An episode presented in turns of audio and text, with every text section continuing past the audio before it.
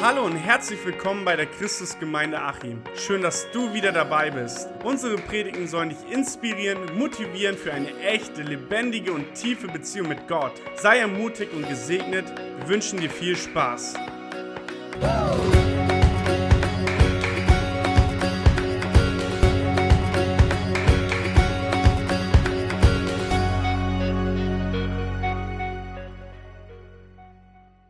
Guten Morgen. Heute ist Pfingsten. Halleluja. Hast du schon mal dein persönliches Pfingsten erlebt? Ich habe mein Thema heute genannt, dein persönliches Pfingsten. Wann fängt das persönliche Pfingsten an? Wann fängt dein persönlicher Pfingsten an? Heute. Genau. Nein, wir machen das. Wir starten das von Anfang an und zwar ganz einfach. Ich habe uns als Einleitungsvers Folgendes gemacht. Johannes 3,16. Was steht da drin? Denn Gott hat die Menschen so sehr geliebt, dass er seinen einzigen Sohn für sie gab, hergab. Jeder, der an ihn glaubt, wird nicht zugrunde gehen, sondern das ewige Leben haben. Da fängt dein Pfingsten an.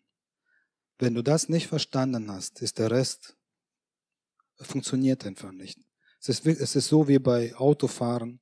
Zuerst kommt die Theorie, dann kommt die Praxis, dann kriegst du deinen Führerschein und dann geht's los. Und Pfingsten fängt genau hier an. Wir müssen verstehen, was ist denn hier passiert. Also, die Ausgangssituation ist so, denn Gott hat die Menschen so sehr geliebt. Wie sehr? Also, wie sehr hat er geliebt? Zeig mal. Er sagt hier, schau mal. Mein einziger Sohn, und das ist wirklich, steht auch drin, sein einziger Sohn gab er her, damit jeder, der ihn glaubt, nicht verloren geht. So, wenn du mit diesem Vers Schwierigkeiten hast oder wenn du noch nicht begriffen hast, dann fängt bei dir Pfingsten nicht an. Das ist das, was passiert. Wer weiß, ohne dass Siege es gleich anzeigt, wer weiß, was im Vers danach steht, im Vers 17. Wisst ihr das? Es steht geschrieben, Gott hat nämlich seinen Sohn nicht zu den Menschen gesandt, und über sie Gericht zu halten, sondern um sie zu retten. Das ist ein ganz, ganz wichtiger Punkt. Jesus ist nicht gekommen, um dich zu tadeln und zu sagen, schau mal, wie du bist, schau mal, wie du aussiehst, schau mal, wie sündhaft du bist und sowas. Dafür ist er nicht da. Zumindest jetzt noch nicht. Es kommt die Zeit, da werden wir alle vor dem Richter stehen. Aber als Jesus auf diese Erde gekommen ist, dann hat er gesagt oder steht geschrieben, er ist nicht gekommen, um uns zu tadeln, uns zu richten, sondern ist gekommen, um uns den Vers 16 zu erklären. Und sagt, ich bin hier, weil euer Vater, euer himmlischer Vater euch so, so sehr liebt. Und Vers 18 schließt das Ganze nochmal ab und sagt, wer an ihn glaubt, der wird nicht verurteilt.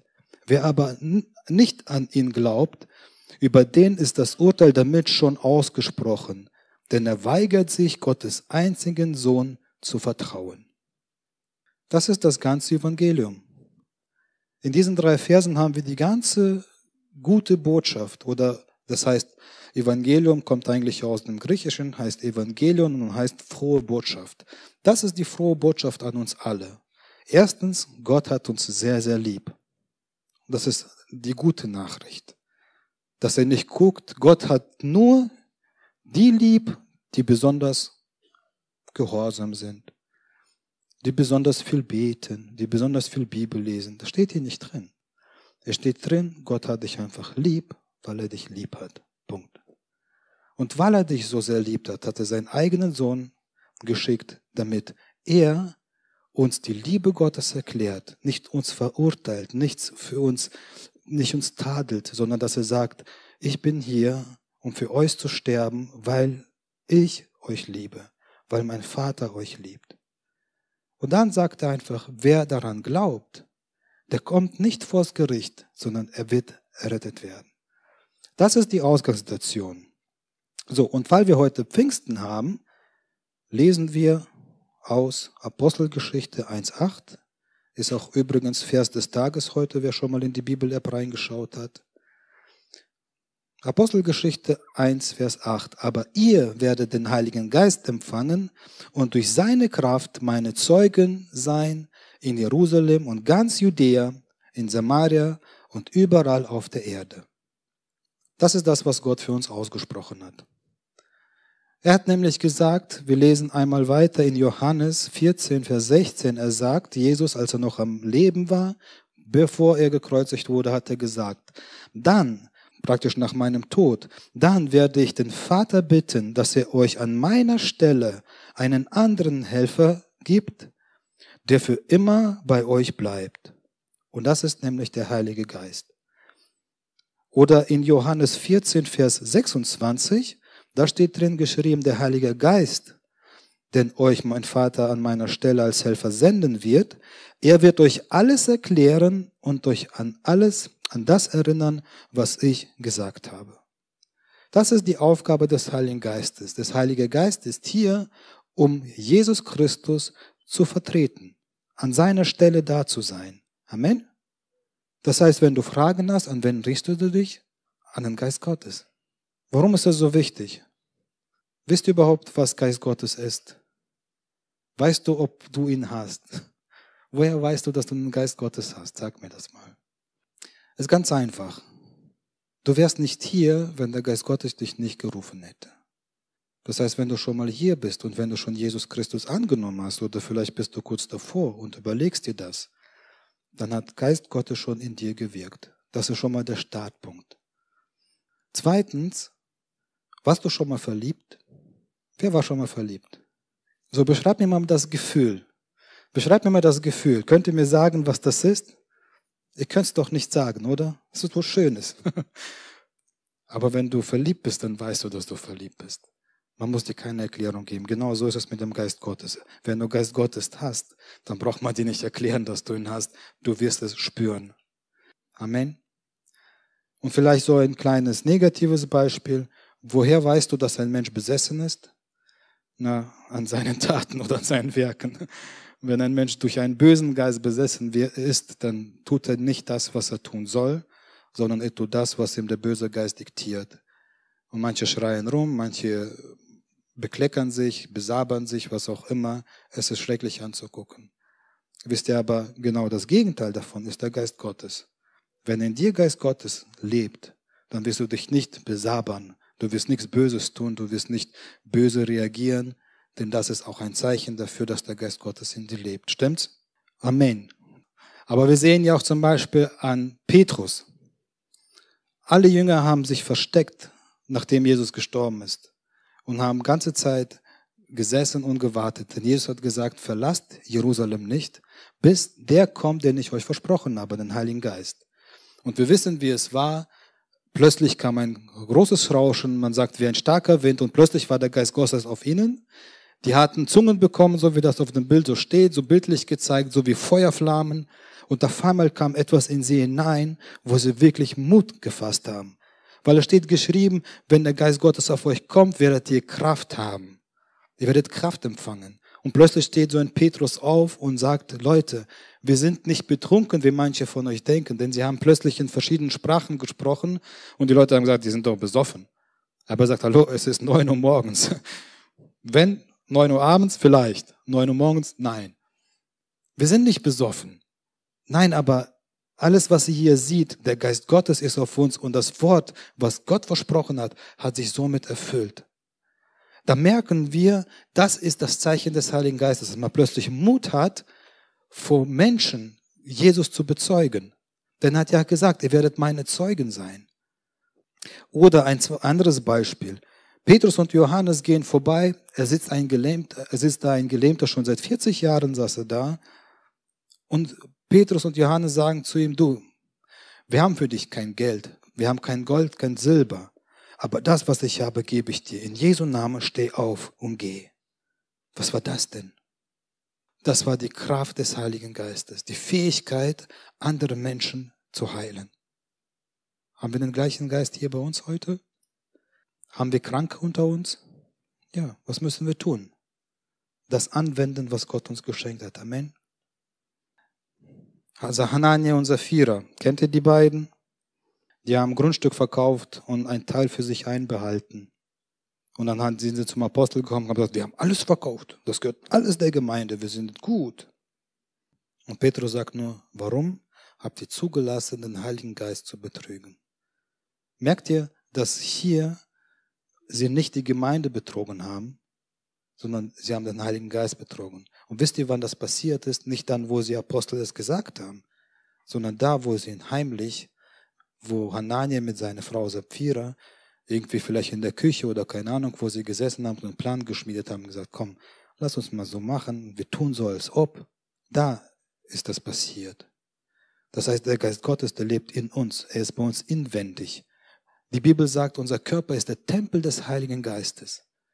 Und deswegen, wenn wir Dinge machen, die nicht richtig sind, dann betrügen wir nicht die Menschen, sondern wir betrügen den Heiligen Geist.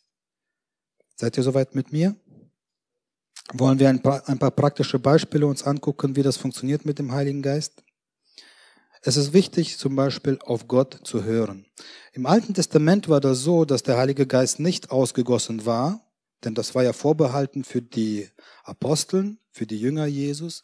Aber Gott hat immer zwischendurch auf Aposteln, ach Quatsch, auf Aposteln, auf Propheten oder auf Könige, hat er auf Priester manchmal den Heiligen Geist für eine bestimmte Zeit, wenn sie zum Beispiel ins Amt berufen worden sind oder dass er wirklich an einem, einem Tag zum Beispiel sagt, so heute kommt der Geist Gottes auf dich und du wirst prophetisch reden, so wie zum Beispiel das mit Saul passiert wurde, als er zum König äh, gekrönt werden sollte. Dann kam plötzlich, steht geschrieben, Geist Gottes über ihn und er hat prophetisch geredet wie alle anderen Propheten. So was ist passiert. Und ein Mann, der so einen Geist Gottes hatte, war Mose. Und Gott hat ihm befohlen, das Volk Israel aus dem Ägypten rauszuführen. Und als sie unterwegs waren, dann hat er einmal gesagt, da war nämlich so, sie hatten richtig viel Durst und haben beschwert sich bei Mose. Und Gott sagt zu, zu, zu Mose, es steht geschrieben in 2. Mose, Vers 17, äh, Kapitel 17, falls ihr das nachlesen wollt.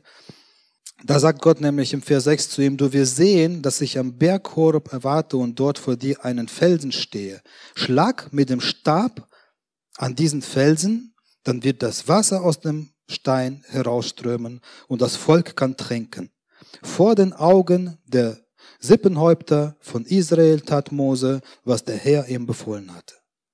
Also Gott sagt, die Leute haben Durst, du hast einen Stab, geh hin und schlag mit dem Stab auf den Felsen. Und dann fließt Wasser raus. Und genau das ist passiert. Mose nimmt seinen Stab, geht hin, schlägt auf den Felsen und dann läuft Wasser. Wir lesen Geschichte weiter und dann kommt wieder das Gleiche. Das Volk Israel hat Durst. Und Gott sagt wieder zu Mose und sagt, nimm deinen Stab, ruf mit deinem Bruder Aaron das Volk vor dem Felsen dort zusammen. Vor ihren Augen sollt ihr zu dem Stein sprechen, dann wird das Wasser aus ihm herausfließen und ihr könnt den Menschen und Tieren zu trinken geben. Fast identische Situation. Das Volk hat Durst, Gott sagt, geht und macht was. Aber hier hat er etwas anderes gesagt. Er hat gesagt, schlagt nicht den Stein, sondern spricht zu dem Felsen. Also eigentlich hätte Mose sagen müssen, in Jesu Namen, wie wir heute sagen würden, in Jesu Namen, das Wasser soll fließen. Was ist aber passiert? In Vers 10 lesen wir nachher, das ist 4. Mose 20, Vers 10, da steht geschrieben, gemeinsam mit Aaron versammelte er die ganzen Israeliten vor den Felsen und rief, Pass gut auf, ihr Starkköpfe. Sollen wir euch das Wasser aus dem Felsen holen? Und dann schlug er zweimal mit dem Stock gegen den Felsen und dann fließt das Wasser und das ganze Volk und das ganze Vieh hat das Wasser getrunken. Eigentlich eine Identitssituation, aber da ist etwas passiert. Aaron und Mose haben hier nicht auf Gottes Stimme gehört, sondern sie haben sich den Vordergrund gestellt und haben sogar das Volk so ein bisschen beleidigt. Was seid ihr für Starkköpfe? Was seid ihr für Dummköpfe? Ihr, macht immer wieder die gleichen Fehler. Sie haben sich sozusagen zum Richter gemacht, das, was wir gelesen haben. Jesus ist nicht dafür gekommen. Das hätte Jesus locker machen können. Und hätte sagen können, was seid ihr für Starkköpfe? Jetzt muss ich hier für euch am Kreuz sterben. Nein, so ist Jesus nicht. Er ist gekommen, er zeigt Vaters Liebe und er sagt, ich bin da und ich bin nicht hier, um euch zu tadeln. Und wisst ihr, und Gott wirft das nämlich nachher Mose und Aaron vor und er sagt nachher im 4. Mose 27, Vers 14, er sagt, weil ihr in der Wüste Zinn eigenmächtig und gegen meine Ordnung gehandelt habe, als sich die Israeliten dort über die Lage beschwert haben, habt ihr mir nicht die Gelegenheit gegeben, mich vor dem Volk als der heilige und mächtige Gott zu erweisen. Ich wollte für sie Wasser aus dem Felsen kommen lassen, doch ihr habt euch selbst in den Mittelpunkt gestellt. Das war an der Quelle Meriba bei Kadesh in der Wüste Zin geschehen. Das ist nämlich passiert. Die haben sich selber in den Vordergrund gestellt und haben nicht auf Gottes Geist gehört, haben nicht auf Gottes Wort gehört. Und wisst ihr, und sogar hat Mose eine Strafe dafür bekommen, weil Gott zu ihm gesagt hat, du wirst nicht in das gelobte Land reingehen, weil du hast an einem Felsen, hast du nicht meinen Namen oder mir nicht Gelegenheit gegeben, mich, mich als großer Herr zu zeigen. Können wir das bei uns nachvollziehen? Haben wir solche Gelegenheit, wo wir Gott groß machen sollen und wir machen das nicht? Wisst ihr, wo man das ganz oft sieht? Und ich will niemand ansprechen. Es ist wirklich, ich sage das einfach frei raus, weil manchmal bin ich auch im Lobpreis und spiele manchmal Klavier. Es ist ganz oft im Lobpreis. Und muss, du musst auch nicht auf der Bühne stehen. Weißt du, es gibt ganz genug viele Leute, die meinen, die sind die besten Sänger, ja, die sind so toll oder die besten Spieler. Und die zeigen alles, was sie haben und sagen, komm, ich zeig dir mal, wie das geht, ich zeig dir mal, wie ich spielen kann. Und dabei stellen sie genau sich selber in den Vordergrund. Und was Liz heute gesagt hat, sie hat ja gesagt, ey, es ist wichtig, dass wir verstehen, dass wir nicht uns selber hier präsentieren, sondern wir loben Gott, wir geben ihm die Ehre. Und du kannst nicht sagen, ich mag den Song nicht. Natürlich kannst du sagen, persönlich kannst du jeden Song nicht mögen. Du kannst vielleicht den Schlagzeuger nicht mögen oder den Gitarristen nicht mögen. Oder du kannst auch sagen, ach, der Sänger, der schief, der singt äh, schief, der trifft keine richtige Note. Das ist nicht deine Aufgabe. Deine Aufgabe ist, Gott zu preisen, ihm Ehre geben. Und warum? Na, überleg mal. Wenn du jemand liebst, was machst du dann? Du schreibst sogar seine eigene Lieder, stimmt's? Die sind grottenschlecht. Aber hey, ich habe selber geschrieben. Wenn du verliebt bist, Leute, ihr macht komische Dinge, wenn ihr verliebt seid. Ich habe heute zum Beispiel im Garten im Zelt übernachtet. Hast du nichts Besseres zu tun? nee. Aber mein Sohn hat gesehen, ey, mein Nachbar, der hat ein riesen Zelt aufgeschlagen. Und Papa, wir haben doch auch ein Zelt. Jupp. Können wir nicht auch? Jupp. ey, du verbiegst dich. Du kommst mit Rückenschmerzen. Ich habe auch ganz Tag nicht geschlafen, ehrlich gesagt. Aber hey, mein Sohn hat geschlafen, hat fröhlich gepupst und ich musste damit dabei sein. Hey, was macht man nicht alles aus Liebe, ne? eine, wie heißt das, eine frisch verliebte Nase sind gelegentliche Gase ganz egal. Okay, merkt ihr, worauf ich hinaus will? Es ist wichtig, dass wir mit dem Heiligen Geist leben. Ein zweiter Beispiel. Es ist eine ganz, ganz interessante Sache, weil ähm, ich finde die schon ziemlich krass. Und zwar folgendes. Das Volk Israel hat sich mal geteilt, ja. Juda hat sich getrennt von, von, äh, von den anderen Stämmen, ja, da sind so Spaltungen gewesen. Und da hat ein König, der hieß Jerobiam, er hat einfach gesagt, ich möchte nicht, dass der andere König mehr Leute abkriegt, dass er irgendwie über ganz äh, Israel herrscht. Deswegen mache ich meinen eigenen Altar. Und wir bringen da Opfer. Und dann hat er das Ganze gemacht und dann schickt Gott einen, einen Propheten aus Juda und hat gesagt, sag ihm, dass das nicht richtig ist. Und dann sind so ein paar Dinge geschehen. Ihr könnt das nachlesen in 1. Könige 13. Vielleicht merken, 1. Könige 13, da steht das geschrieben. Ich will nur kurz vorlesen, was da steht ab Vers 7. Da lud der König Jerobiam den Boten Gottes ein und sagt, komm mit mir in mein Haus und iss etwas. Ich möchte dir ein Geschenk geben. Doch der Prophet, äh, Prophet wehrte ab. Selbst wenn du mir dein halbes Haus schenken würdest, käme ich nicht mit. Ich werde hier weder essen noch trinken, denn der Herr hat mir befohlen, du sollst dort nicht essen und nicht trinken, kehre auch nicht auf demselben Weg zurück, auf dem du nach Bethel gekommen oder gehst.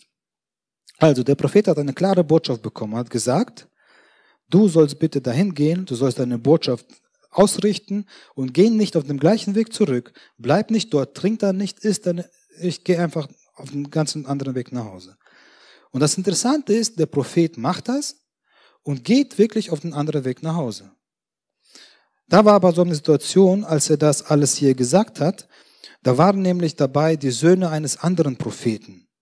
Der Prophet war aber aus dem anderen Stamm.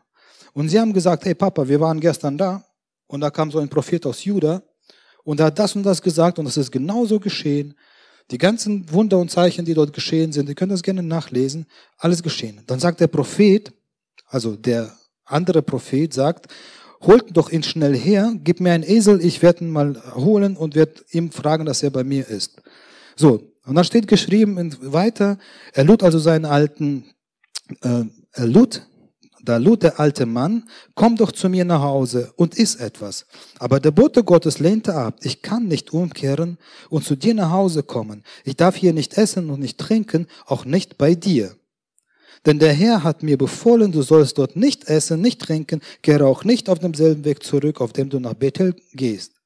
Da entgegnete der alte Mann, ich bin auch ein Prophet wie du. Der Engel hat mir eine Botschaft des Herrn ausgerichtet. Er sagte zu mir, nimm ihn nach Hause, damit er bei dir essen und trinken kann. Dies war eine Lüge. Aber der Bote Gottes nahm daraufhin die Einladung an und aß und trank bei ihm zu Hause. Und jetzt passt auf. Noch während des Essens gab der Herr dem alten Propheten eine Botschaft für den Gast den er in sein Haus geholt hat. Der Prophet sagte zu dem Bote Gottes aus Juda, so spricht der Herr, du hast mein Befehl widersetzt und hast das Verbot missachtet, was ich, der Herr, dein Gott, dir gegeben habe. Du bist umgekehrt und hast hier am Ort gegessen und getrunken, obwohl ich es dir ausdrücklich verboten hatte. Darum wirst du nie im Grab deiner Vorfahren beerdigt werden. Ihr müsst euch mal das mal echt vorstellen. Stellt euch mal vor, du bist dieser Prophet.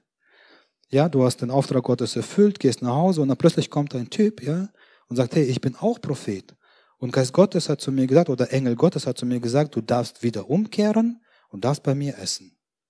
Und das Schlimmste ist, er ist sogar ein Prophet, weil wir sehen oder wir lesen weiter, Gott gibt ihm ein Wort sogar. Nur diesmal spricht er die Wahrheit aus und sagt, du hast nicht auf mein Wort gehört, du hast umgekehrt und du hast hier gegessen und getrunken, obwohl ich es dir verboten habe. Was glaubt ihr, was in euch vorgeht? Wo ihr denkt, hä, aber das ist doch ein Prophet. Er hat mir doch gesagt, Herr, dass du deine Meinung geändert hast. Und deswegen habe ich auf ihn gehört. Ich kann mir vorstellen, dass er tausend Entschuldigungen hatten. Aber das Ergebnis war klar. Gott hat ihm nicht erlaubt. Er hat Gottes Stimme nicht gehorcht. Und das Ergebnis war, ein Löwe griff ihn an und hat ihn getötet. Und das Interessante war, steht geschrieben, und der Löwe und der Esel standen an dem Propheten. Sie saßen einfach daneben ihn.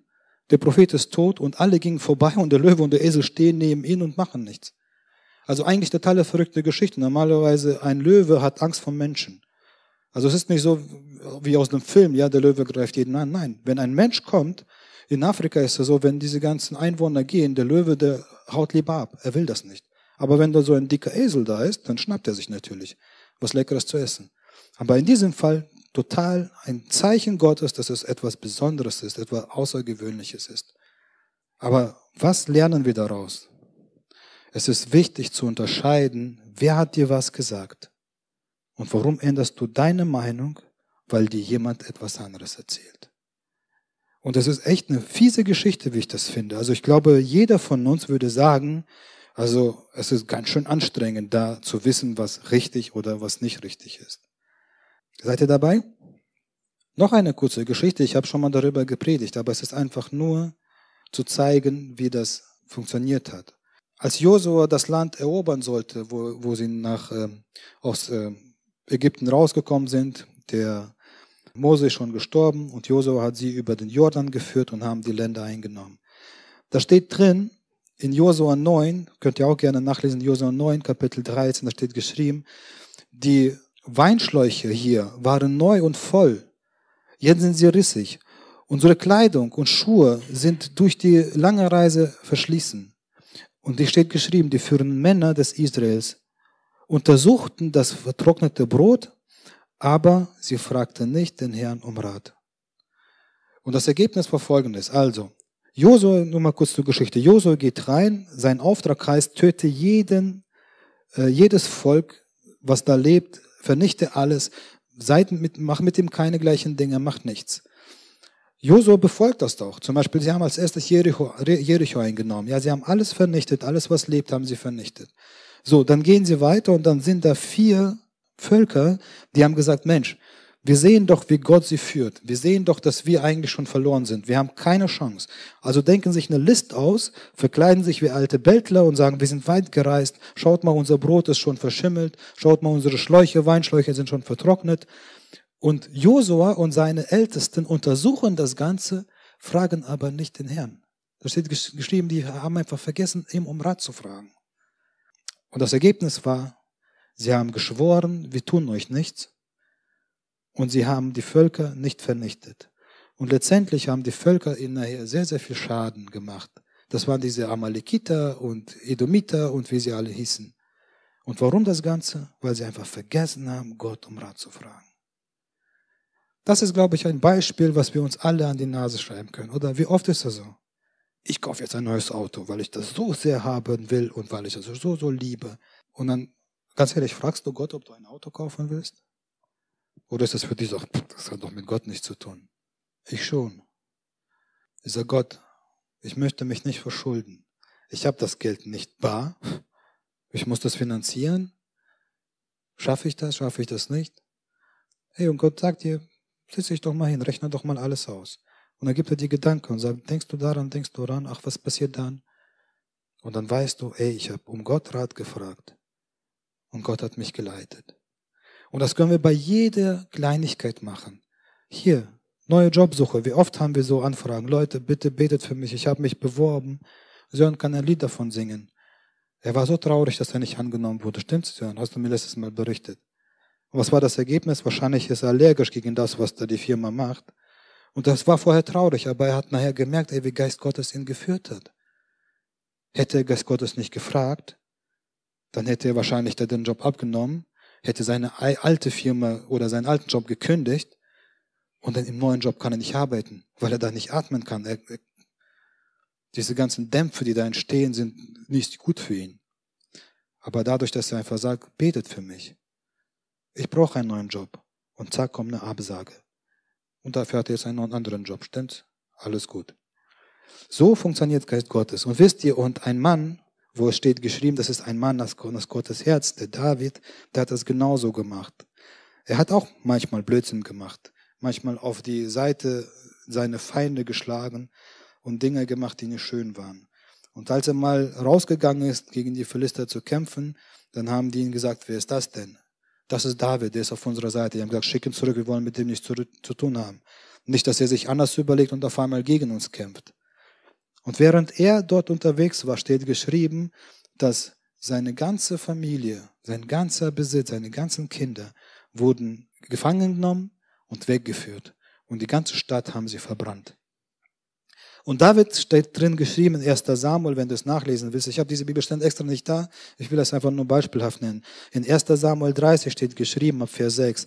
David befand sich in einer schwierigen Lage. Seine Leute sprachen schon davon, ihn zu steinigen, denn alle waren verbittert über den Verlust ihrer Söhne und Töchter. Da suchte David Zuflucht bei seinem Gott. Und das Vertrauen auf den Herrn gab ihm wieder Mut und Kraft. Er befahl den Priester Abiatar, dem Sohn von Achimelech. Er sagt, die Tasche mit den Losen zu holen. Als Abiatar mit den Losen kam, fragte David den Herrn, soll ich diese Räuberbande nachjagen? Werde ich sie einholen? Die Antwort lautete, ja, verfolge sie, du wirst sie einholen und alle Gefangenen befreien. So handelt ein Mann nach Gottes Herz. Das ist ein Beispiel für uns, wie wir handeln sollen. Wenn du vielleicht mal Verlust erlitten hast, egal welches, sei es dir Geld geklaut worden, sei es dir etwas entwendet worden oder wie auch immer. Und du sagst, Gott, was soll ich machen? Soll ich zur Polizei gehen? Soll ich mich selber auf die Suche machen? Gott, was soll ich tun? Ey, und Gott gibt dir eine Antwort. Und wisst ihr warum? Weil der Geist Gottes in dir lebt. Und weil der Geist Gottes dir einfach die richtigen Antworten gibt. Und wisst ihr, was ich interessant finde? Hier steht zum Beispiel, er befahl den Priestern Abiatar, dem Sohn von Achimelech, die Tasche mit den Losen zu holen. Und als er mit den Losen kam, hat er Gott gefragt. Wisst ihr, was er gemacht hat? Ich würde heute auf unsere, äh, normal Deutsch sagen, Münze werfen. Kopf oder Zahl. Piu. Und man könnte sagen, äh, sowas macht man nicht. Doch, haben die gemacht. Aber wisst ihr, was der ausschlagende Grund war? Die haben vorher Gott gefragt, haben gesagt, Gott, weißt du was?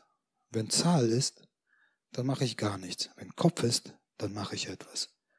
Und dann machst du es im Gebet und wirfst eine Münze.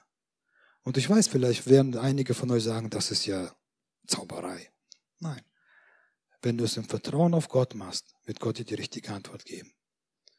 Amen. Wir sollten das natürlich nicht jedes Mal machen, aber manchmal Streichhölzer ziehen und den kürzeren ziehen. Okay, das, was jetzt kommt, habe ich wieder auf den, auf den Folien, weil das wichtig ist, deswegen können wir jetzt das lesen. 1. Korinther 12, Vers 7. Es steht geschrieben, wie auch immer sich der Heilige Geist bei jedem Einzelnen von euch zeigt, seine Gaben sollen der ganze Gemeinde nutzen. Okay? Das ist schon mal eine große Aussage. Wenn bei dir irgendwelche Geiste, Gaben des Geistes sind, was sollen die tun? Der ganzen Gemeinde nutzen. Also nicht dein persönliches, privates äh, Glücksspiel, sondern die sollen der Gemeinde nutzen. Vers 8. Dem einen schenkt Gott zum rechten oder im rechten Augenblick das richtige Wort. Ein anderer kann durch denselben Geist die Gedanken Gottes erkennen und weitersagen. Wieder anderen schenkt Gott durch seinen Geist unerschütterliche Glaubenskraft oder unterschiedliche Gaben, um Kranke zu heilen. Manchen ist es gegeben, Wunder zu wirken. Einige sprechen in Gottes Auftrag prophetisch, andere sind fähig zu unterscheiden, was vom Geist Gottes kommt und was nicht. Einige reden in unbekannten Sprachen und manche schließlich können das Gesagte für die Gemeinde übersetzen. Dies alles bewirkt ein und derselbe Geist und so empfängt jeder für die Gabe, die der Geist für ihn zugedacht hat. Verstehen jetzt, warum wir den Heiligen Geist brauchen? Denn alles, was wir vorher aus der Bibel gelesen haben, all diese schwierigen Fälle, ja, wo ein Prophet kommt und dir äh, irgendeine Lüge auftischt. Du brauchst dringend den Heiligen Geist, um das auseinanderzuhalten. Um zu entscheiden, ist das jetzt von Gott oder ist es jetzt nicht von Gott. Vielleicht sogar in deine persönliche Entscheidung. Woher weißt du, dass du auf dein Bauchgefühl hörst und nicht auf den Heiligen Geist? Du, wenn der Heilige Geist in dir lebt, dann ist dein, Heilige, dein Bauchgefühl schon richtig. Wenn er klopft und sagt, hey, mach das nicht. Ich finde, bei einem Christen, der Geist Gottes erfüllt ist, ist Bauchgefühl genau das Richtige. Er hat sich dort breit gemacht und er lebt in dir. Alles, was wir gelesen haben, zum Beispiel Mose. Mose hätte dringend gebraucht, zu unterscheiden, was Gott ihm gesagt hat. Oder zum Beispiel dieser Prophet, er hätte dringend gebraucht, um zu gucken, was, was ist das Wort Gottes, was ist das Richtige. Apostel Petrus hat dringend gebraucht, diese Gabe, um Wunder zu tun oder einen unerschütterlichen Glauben zu haben. Das alles bewirkt ein und derselbe Geist. Und wisst ihr, manchmal kann es durchaus passieren, dass es einen Menschen gibt, der unerschütterlichen Glauben hat und du sagst, wieso ist er so standhaft, so fest in seinem Glauben? Manchmal ist es einfach ein Geschenk. Und deswegen musst du dir keine Gedanken machen sondern du kannst einfach sagen, Geist Gottes, letzten Weihnachten hat der Geschenk gehabt, ich würde gerne auch so ein Geschenk. Ich hätte gerne einen unerschütterlichen Glauben. Und wisst ihr, was Geist Gottes macht? Er schenkt euch das. Und wisst ihr auch warum? Weil er euch liebt. Wir haben es am Anfang gelesen. Denn so sehr hat Gott die Welt geliebt, dass ihm sein eigener Sohn nicht zu schade ist. Und was wie Daniel heute schon gesagt hat, und wenn ihr ihn fragen würdet, darf ich Geist Gottes haben, wird euch dann Nein sagen? Wird euch statt ein Ei äh, Stein geben? Oder statt Brot, keine Ahnung, Schlange oder was auch immer da steht? Er würde sowas niemals machen. Wenn du aufrichtig Gott liebst, wenn du es vom ganzen Herzen machst, es ist unverdient. Deswegen geht es uns unverdient gut, versteht ihr? Keiner von euch braucht hingehen und sagen, lieber Gott, ja, ich bin schon so lange in der Gemeinde. Ich besuche jeden Gebetskreis. Ich lese so oft Bibel. Jetzt gib mir doch mal. Nee, Quatsch. Weißt du, was du machen sollst? Und das Gott, ich hab's nicht verdient. Aber bitte, ich weiß, dass du mich lieb hast. Schenk mir das. Ich brauche das, um weniger Fehler zu machen, weniger auf die Nase zu fallen, um weniger mich belügen zu lassen, aber auch weniger vielleicht selber zu belügen. Wisst ihr, was Daniel immer gesagt hat? Sei ehrlich zu dir selber. Und Petrus hat ja auch gesagt damals zu Hanania und Sapphira, hat gesagt, das war doch euer Geld. Das war doch euer Grundstück. Ihr hättet doch einfach sagen können, hey, wir wollen nur einen Teil spenden. Das wäre ehrlich gewesen und ihr hättet den Heiligen Geist nicht belogen. Wenn wir heute Aufruf machen und sagen, hey, lass uns mal für ein Cousinati spenden. Wenn du sagst, ich habe keine Beziehung dazu, ich will das nicht machen, ey, hab doch kein schlechtes Gewissen dadurch. Wenn dir Geist Gottes das auf dem Herz gibt, dann sei offen und ehrlich.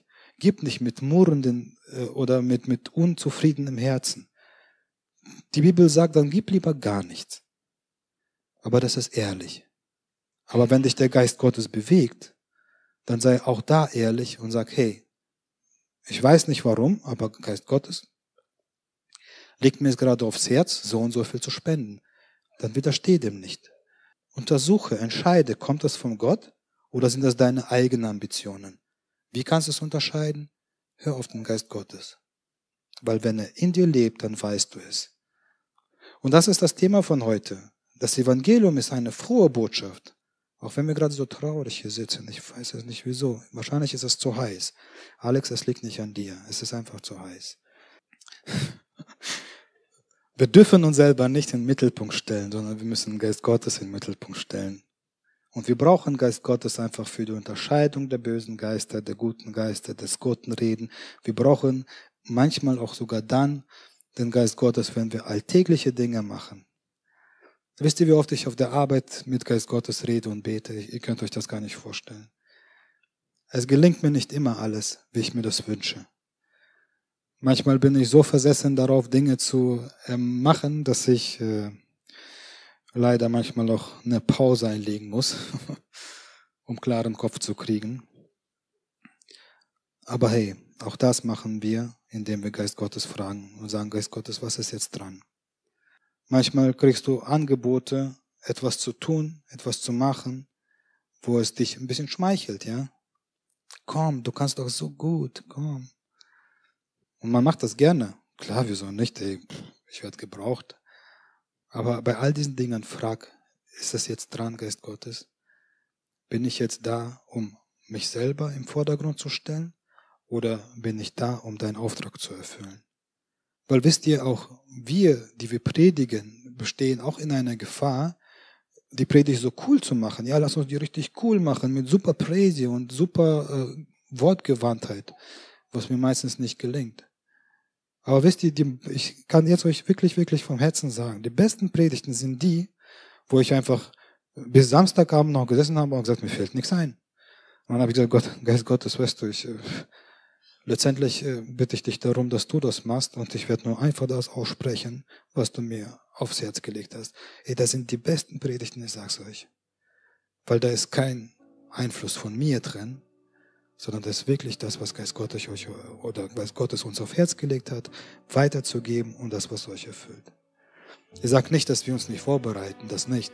Aber ich sage es einfach nur, manchmal ist es wirklich so, dass wir die Predigt ganz cool machen wollen und dann sind wir hier so wie Kasper Clown, ja, und machen Dinge und tun und bei den Menschen kommt nichts an. Und wozu haben wir das dann Ganze gemacht? Wir haben uns selber in den Vordergrund gestellt und der Geist Gottes sitzt und denkt, eigentlich wollte ich Gottes Herrlichkeit zeigen, aber er hat mir nicht die Gelegenheit dazu gegeben. Ich will beten. Heiliger Geist, wir brauchen dich so, so dringend. Wir brauchen dich dringend, um unsere Entscheidungen zu treffen. Wir brauchen dich dringend, um auf den richtigen Weg zu gehen. Und so wie David mal geschrieben hat und sagt, prüfe mich her, ob auf meinem Weg eine Bedrängnis ist, ob ich falschen Weg eingeschlagen habe, bitte prüfe mich und stelle mich wieder auf den richtigen Weg. Wir brauchen dich so sehr, Entscheidungen zu treffen, Herr aber auch wir brauchen dich sehr, um geheilt zu werden. Wir brauchen dich sehr, Herr, um der Gemeinde dienen zu können. Wir brauchen dich so sehr, Herr, um Geistesgaben zu haben. Denn am Ende wirst du, Jesus, zu uns sagen, das, was ihr eurem Geringsten getan habt, das habt ihr mir getan. Und wir tun das nur durch den Heiligen Geist. Wir tun das nur aus Liebe. Und wenn wir aus Liebe unseren Nächsten etwas Schönes gemacht haben, dann sagst du, Jesus, das habt ihr für mich getan. Jesus, und ich möchte so, so viel Gutes für dich tun, indem ich meine Nächsten liebe. Vielleicht auch meine Nächsten, die nicht bequem sind, die vielleicht mir meine Liebe nicht erwidern, Herr. Aber wir brauchen das. Und deswegen bitte ich dich, Heiliger Geist, erfülle uns. Alles, was wir heute gelesen haben, Herr, aus den Fehlern der anderen Menschen, Menschen, die du gesegnet hast, Menschen, die du gesagt hast, das ist ein Prophet, wie ich einen senden werde.